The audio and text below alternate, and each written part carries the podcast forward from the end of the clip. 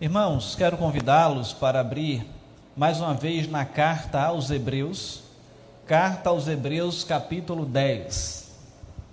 Capítulo 10 das, da carta aos Hebreus, leremos do versículo 19 ao 25.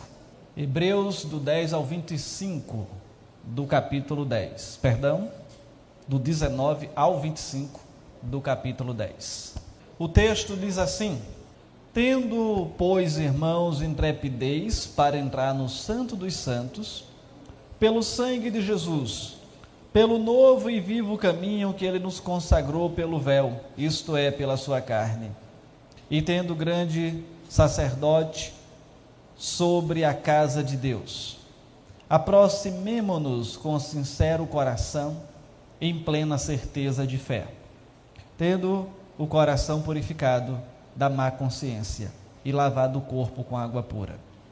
Guardemos firmes a confissão da esperança sem vacilar, pois quem fez a promessa é fiel. Consideremos-nos também uns aos outros, para que nos para nos estimularmos ao amor e às boas obras. Não deixemos de congregar-nos, como é costume de alguns. Antes, façamos admoestações, e tanto mais quanto vedes que o dia se aproxima.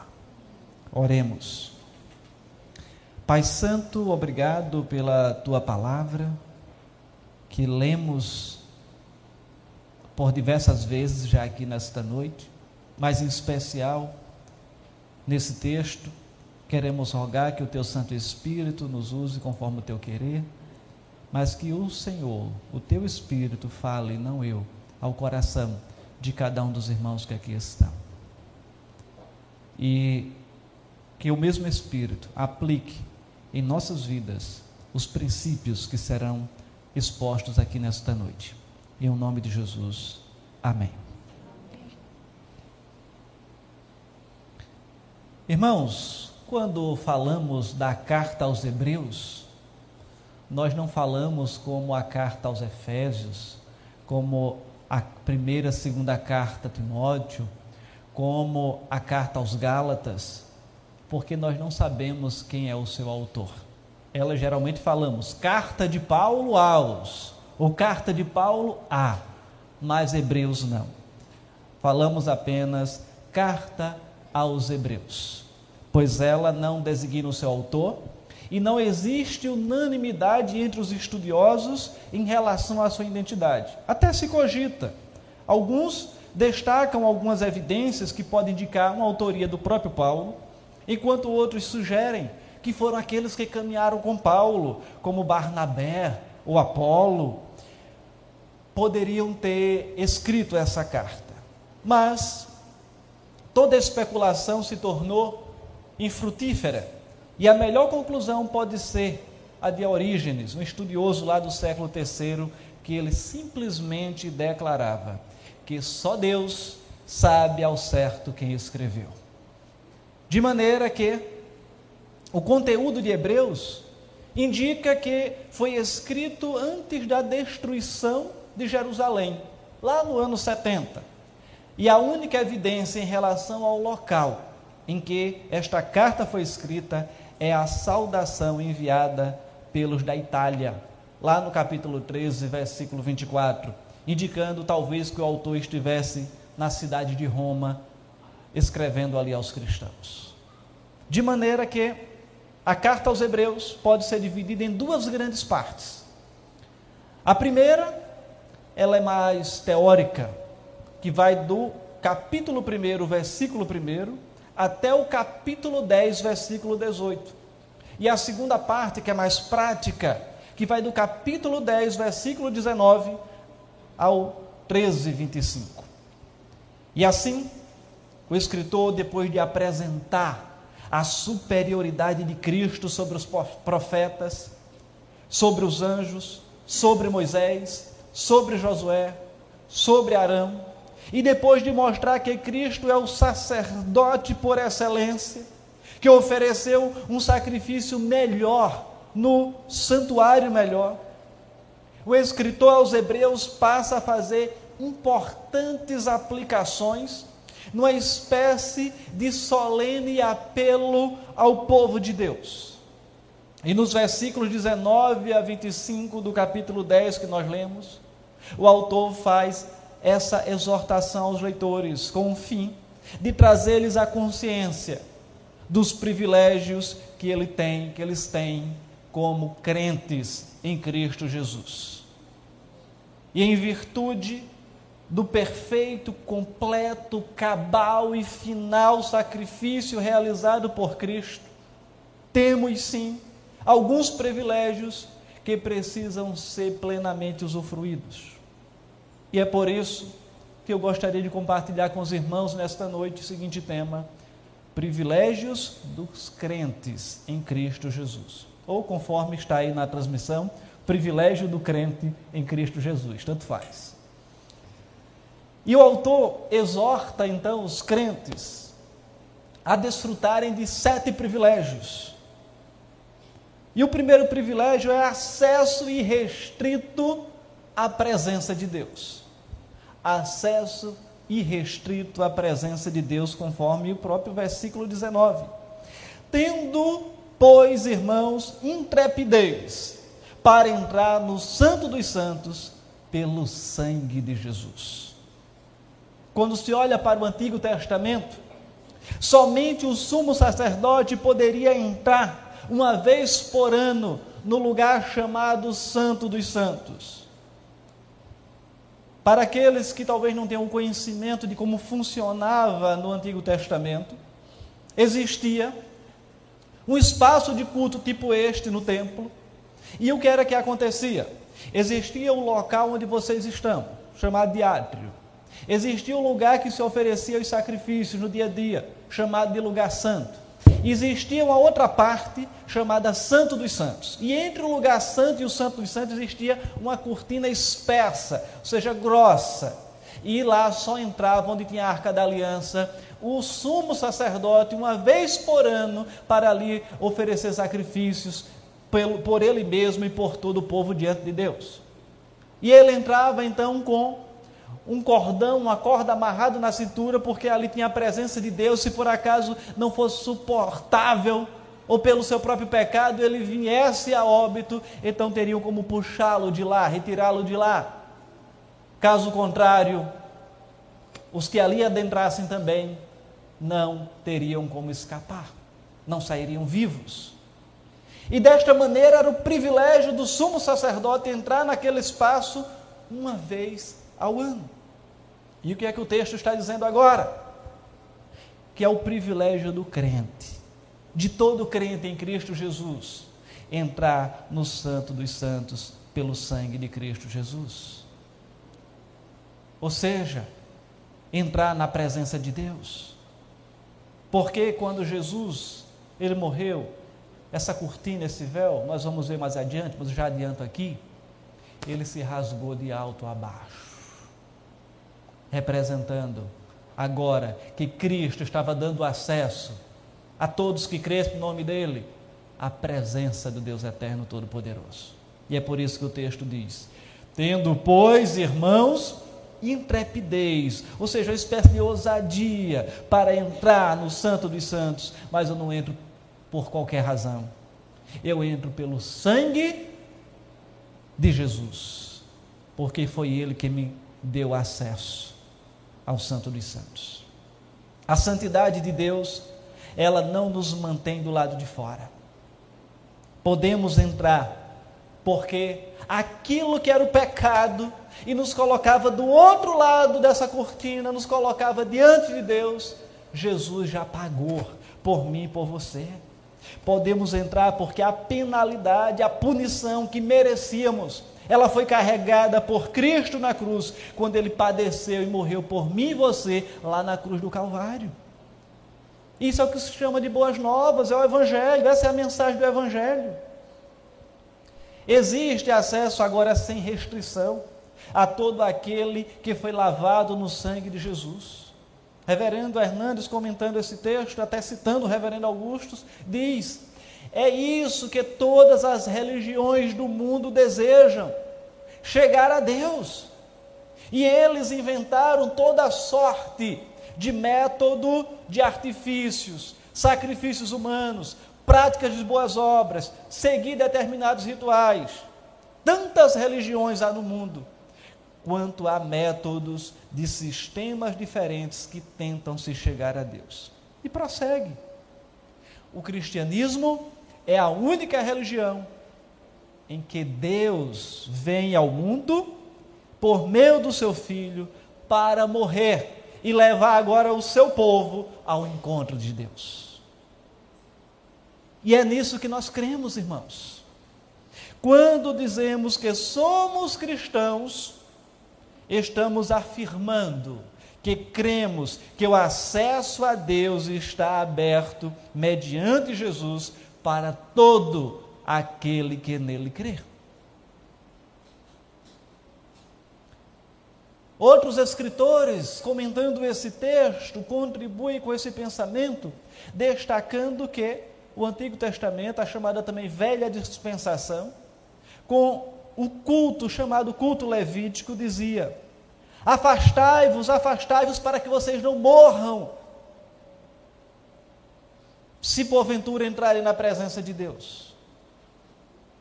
E agora, a chamada dispensação cristã, a nova aliança em Cristo Jesus diz: venham, se acheguem, portanto, com confiança ao trono da graça.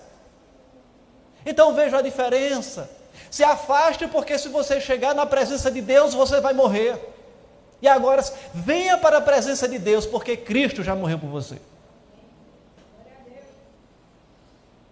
E vejo então que superioridade gloriosa. Cristo restaura o ser humano a comunhão com Deus. A comunhão plena, livre e íntima que tinha sido rompida pelo pecado lá em Gênesis capítulo 3, quando ocorreu a grande rebelião, quando o homem se rebelou contra Deus. E agora em Cristo Jesus há novamente comunhão. E isto é um grande privilégio entrar no Santo dos Santos. O segundo privilégio é o novo e vivo caminho para Deus. Versículo de número 20. Acompanhe comigo.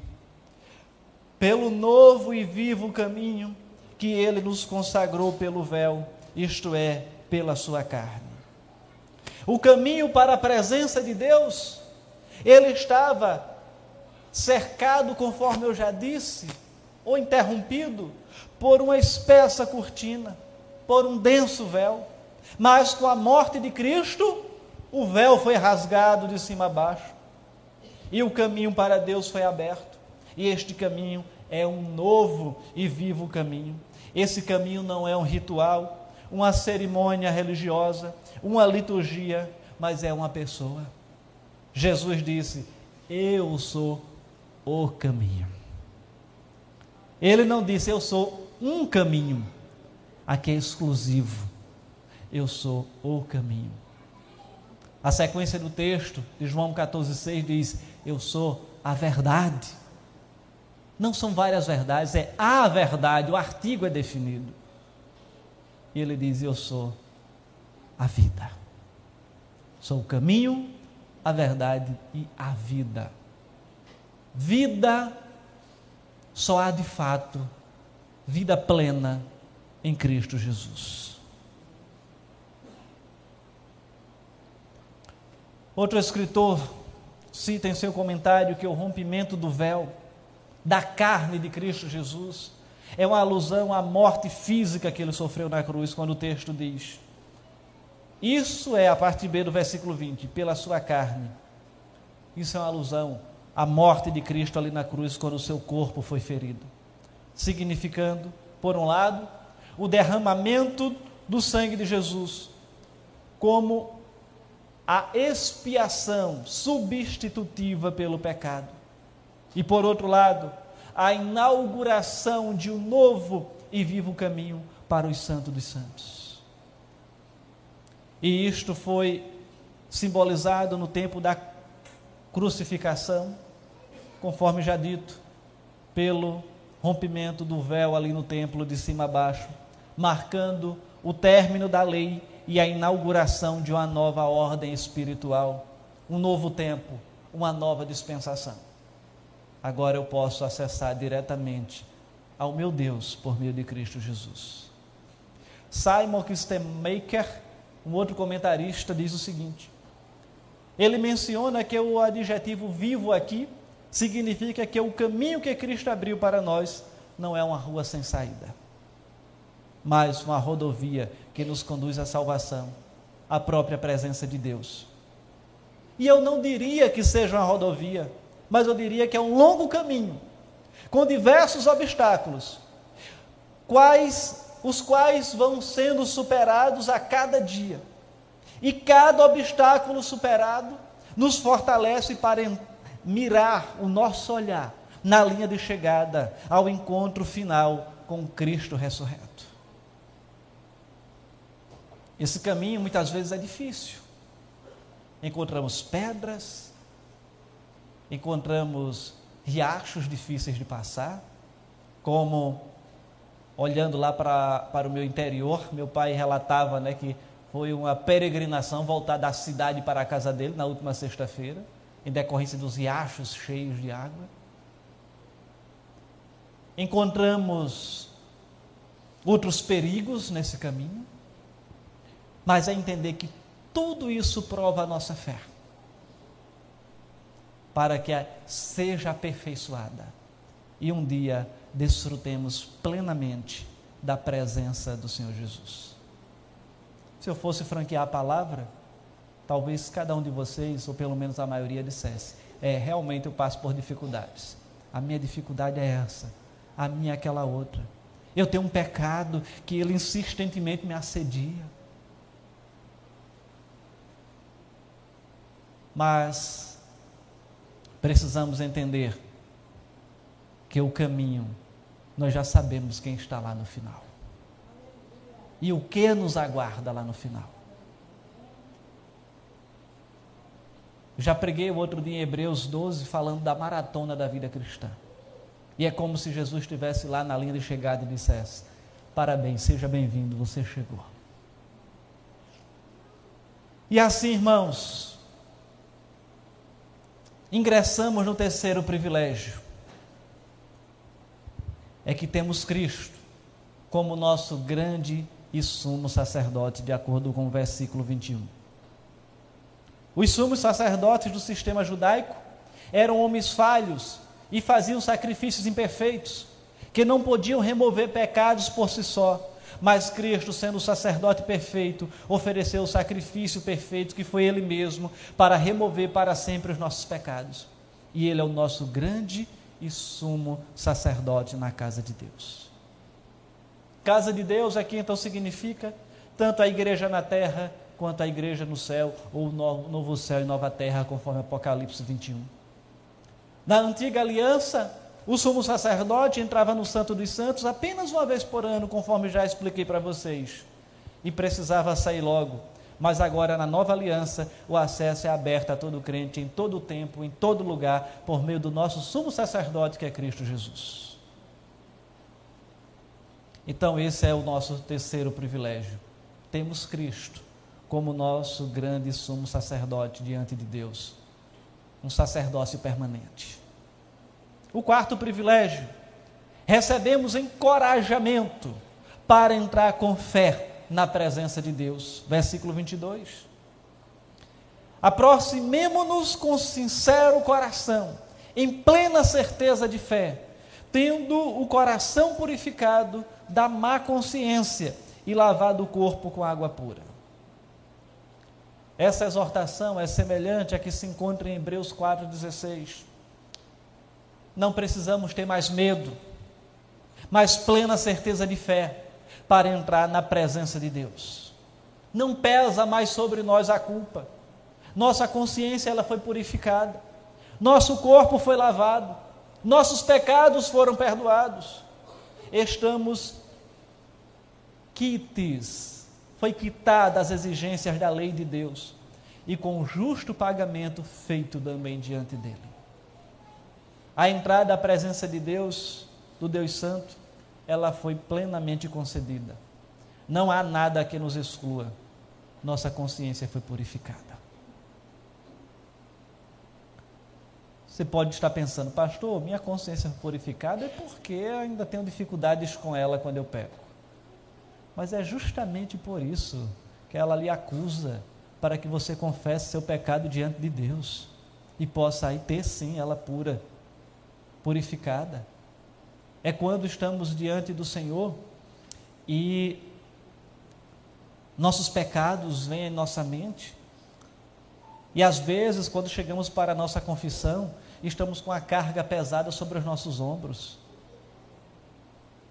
Estamos exaustos. Mas depois que confessamos, saímos leves, aliviados.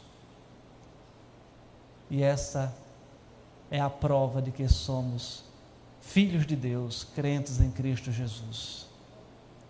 É a prova de que o perdão foi concedido nossos pecados foram perdoados. Em Cristo fomos santificados. O quinto privilégio, irmãos, é permanecer firmados nas promessas da nova aliança. Versículo 23. Guardemos firme a confissão da esperança, sem vacilar, pois quem fez a promessa é fiel.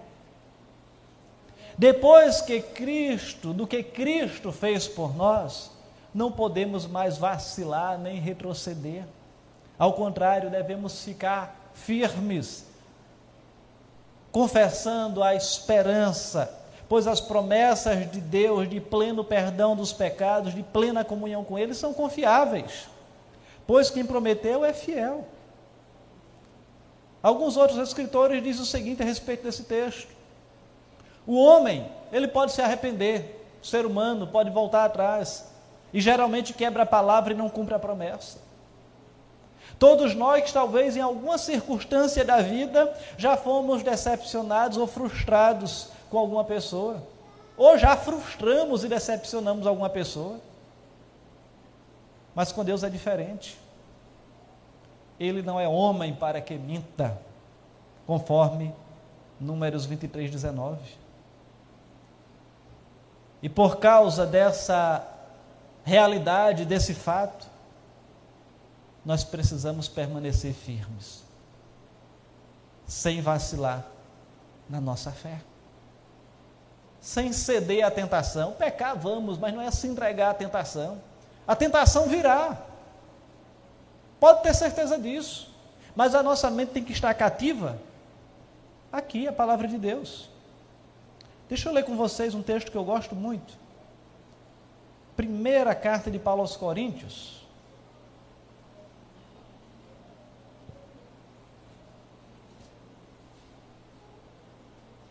Capítulo. Deixa eu conferir aqui.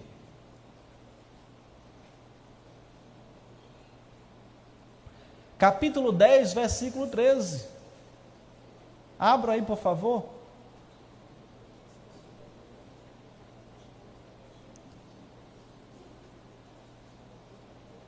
Capítulo 10, versículo 13 da primeira carta de Paulo aos Coríntios. No momento que vier a tentação, esteja com esse texto aqui. Escreva ele para você não esquecer. Faça impressão, cole na sua geladeira. Coloque como pano de fundo do seu celular. Coloque na tela do notebook. Coloque no espelho do banheiro, no lugar visível. E o que é que diz o texto? Vamos ler todos juntos? Não vos sobreveio tentação que não fosse humana, mas Deus é fiel e não permitirá que sejais tentados além das vossas forças. Pelo contrário, juntamente com a tentação, vos proverá livramento, de sorte que a possais suportar. Sabe o que é que acontece? Nós pecamos porque somos fracos. mas nós temos o potencial para suportar a tentação. Você já passou por aquela experiência que você está com aquela vontade de pecar? Você dizer é agora que eu vou pecar. É quando você está prestes, para cometer, prestes a cometer o pecado, surge alguma coisa que lhe impede. É esse escape aqui que Deus está provendo. Então, meus irmãos, tenha certeza que Deus ele dá o escape e nós podemos suportar.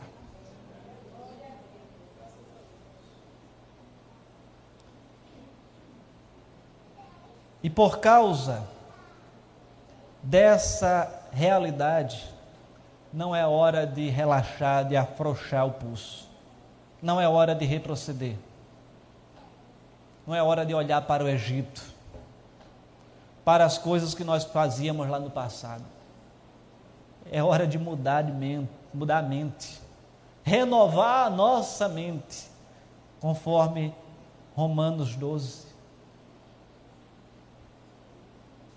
Renovar a nossa mente para que experimenteis qual seja a boa, perfeita, agradável vontade de Deus. E talvez você esteja aqui nessa noite, esteja enfrentando uma tentação, enfrentando a dificuldade. Coloque esse texto de 1 Coríntios, capítulo 10, versículo 13, como seu texto de cabeceira. Sexto privilégio, encorajamento mútuo. Versículo 24. Consideremos-nos também uns aos outros, para nos estimularmos ao amor e às boas obras. Nas provas da vida cristã, longe de ficarmos desanimados, precisamos considerar e estimular uns aos outros, e a prática do amor, a prática das boas obras. Kister que também aquele comentarista que eu citei há pouco, afirma que o amor ele é exercido na comunhão. Para o homem, o amor se estende a Deus e aos vizinhos e a todos que estão à nossa volta. O apóstolo Paulo, ele chama o mandamento de amar uns aos outros de dívida permanente. Ou seja, não tem fim até Cristo voltar. Amar a Deus acima de todas as coisas e ao próximo como? A si mesmo. Esse é o primeiro e grande mandamento, o segundo e grande mandamento, grande mandamento. E nós somos então desafiados a ter esse encorajamento mútuo. Ou seja, quando olharmos alguém da nossa caminhada da fé que está ali enfraquecendo, chegue lá. Diga, irmãos, não é hora de fraquejar na fé, não. Vamos caminhar. Olha o que tem lá na frente. Cristo Jesus está nos esperando. Então vamos caminhar. E por fim, irmãos, o sétimo e último privilégio do crente em Cristo Jesus é a chamada comunhão sacra. Versículo 25. Não deixemos de congregar-nos como é costume de alguns. Antes façamos admoestações, e tanto mais quando veem que o dia se aproxima. A igreja é um corpo, a igreja é um rebanho, a igreja é uma, uma família. A IPSM é o que, irmãos? Uma grande família, constituída de famílias, alcançando famílias. Precisamos reavivar essa temática em nossa memória. Não podemos viver isolados. Não podemos ficar, como está na moda, desigrejados. Igreja só existe quando tem pelo menos duas pessoas reunidas, no nome de Jesus. Você só em casa não é igreja. Pertencemos uns aos outros e devemos nos congregar para servir uns aos outros, para exortar uns aos outros e para ser bênção uns para os outros. Quando vier o pensamento de você ficar em casa, não queira saber de igreja, repreenda isso. Quando vem aquela preguiça que você não quer vir para a igreja, preguiça, sai de lado, eu preciso estar na igreja. A comunhão é o meio de graça. Sabe quando foi que veio esse texto aqui na minha mente para pregar, irmãos? Domingo passado aqui no culto. Quando eu olhei e vi a quantidade de bancos vazios aqui na igreja. E o alvo do, do sermão era só esse versículo, mas depois comecei a estudar, vi tanta coisa.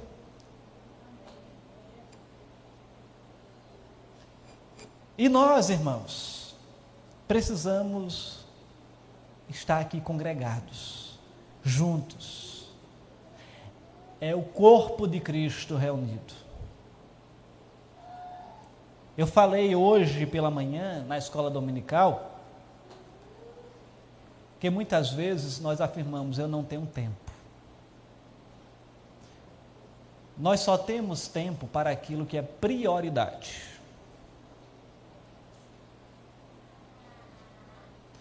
Você já passou por aquela experiência de que você queria uma coisa muito que era prioridade para você, mas surgiu justamente no horário que você tinha outro compromisso?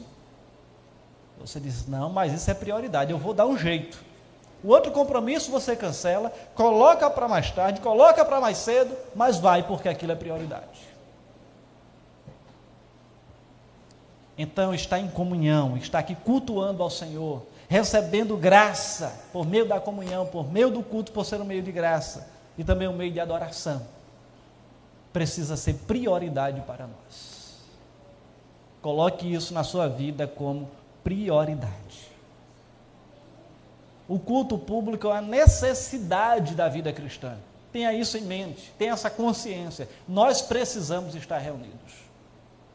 E a comunhão entre os irmãos sempre foi considerada um dos principais meios pelos quais se manifesta a graça.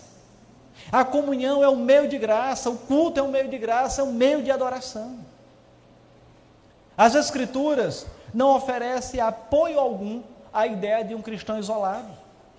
A comunhão estreita e regular não, apenas, não é apenas uma ideia agradável, mas também uma absoluta necessidade para o encorajamento dos valores cristãos. Juntos, os cristãos são encorajados e fomentam os princípios e valores para viver no mundo corrompido pelo pecado.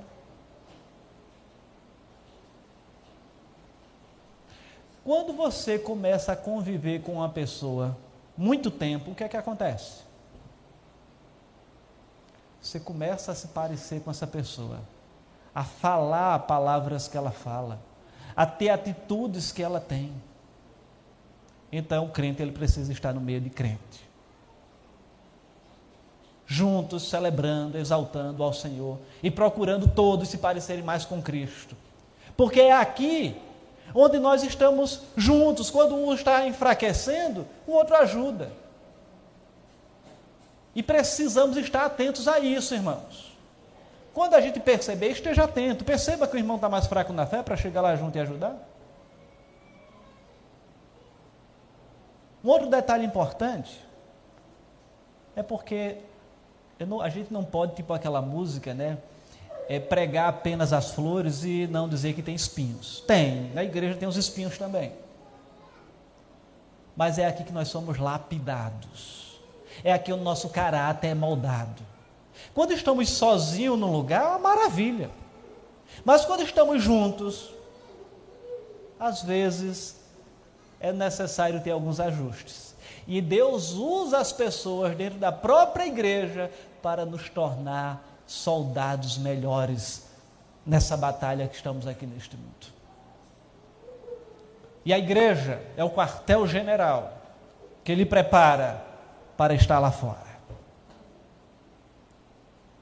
É aqui onde nós precisamos estar sendo fortalecidos para lutar as batalhas da vida e para anunciar essa verdade do Evangelho, Jesus, para outras pessoas, porque Ele morreu por você e tem a missão de anunciar esse evangelho para outras pessoas. Não esqueça disso. É um privilégio? É. Mas antes de ser um privilégio, é uma ordem do Senhor Jesus. Ide por todo mundo e anunciar o evangelho a toda criatura. E muitas vezes a gente esquece. Precisamos cumprir isso. Como?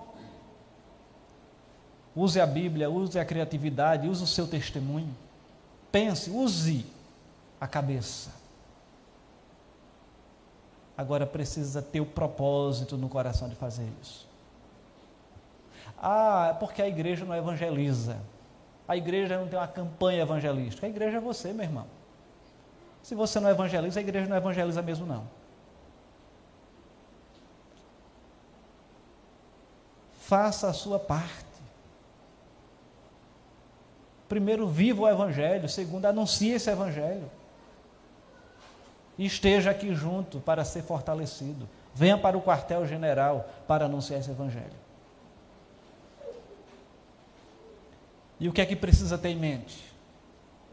Cristo morreu por mim na cruz do Calvário. Ele é meu Senhor e Salvador. Ele é o seu Senhor e Salvador de você que está aqui hoje. Ele morreu por você. Você tem essa certeza, tem essa consciência. Se você morresse agora, para onde você ia? Tem essa certeza? Se você tem essa certeza que vai se encontrar com Jesus Cristo, glória a Deus porque você é um salvo em Cristo Jesus. Se você não tem essa certeza, procure ter. Porque se não tiver, pode ser que seu caminho seja outro. É duro? É, mas é preciso ser dito.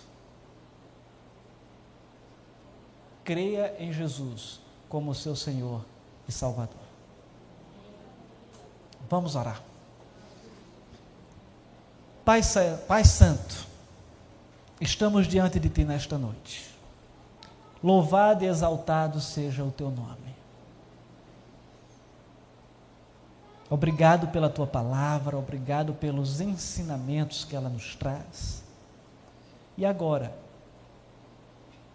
eu te peço que o Senhor aplique essa palavra, tudo aquilo que foi dito aqui, ao coração desses queridos que estão aqui nesta noite, ao meu coração que eu também preciso ter as mudanças na minha vida, mas no coração também de cada irmão que está aqui.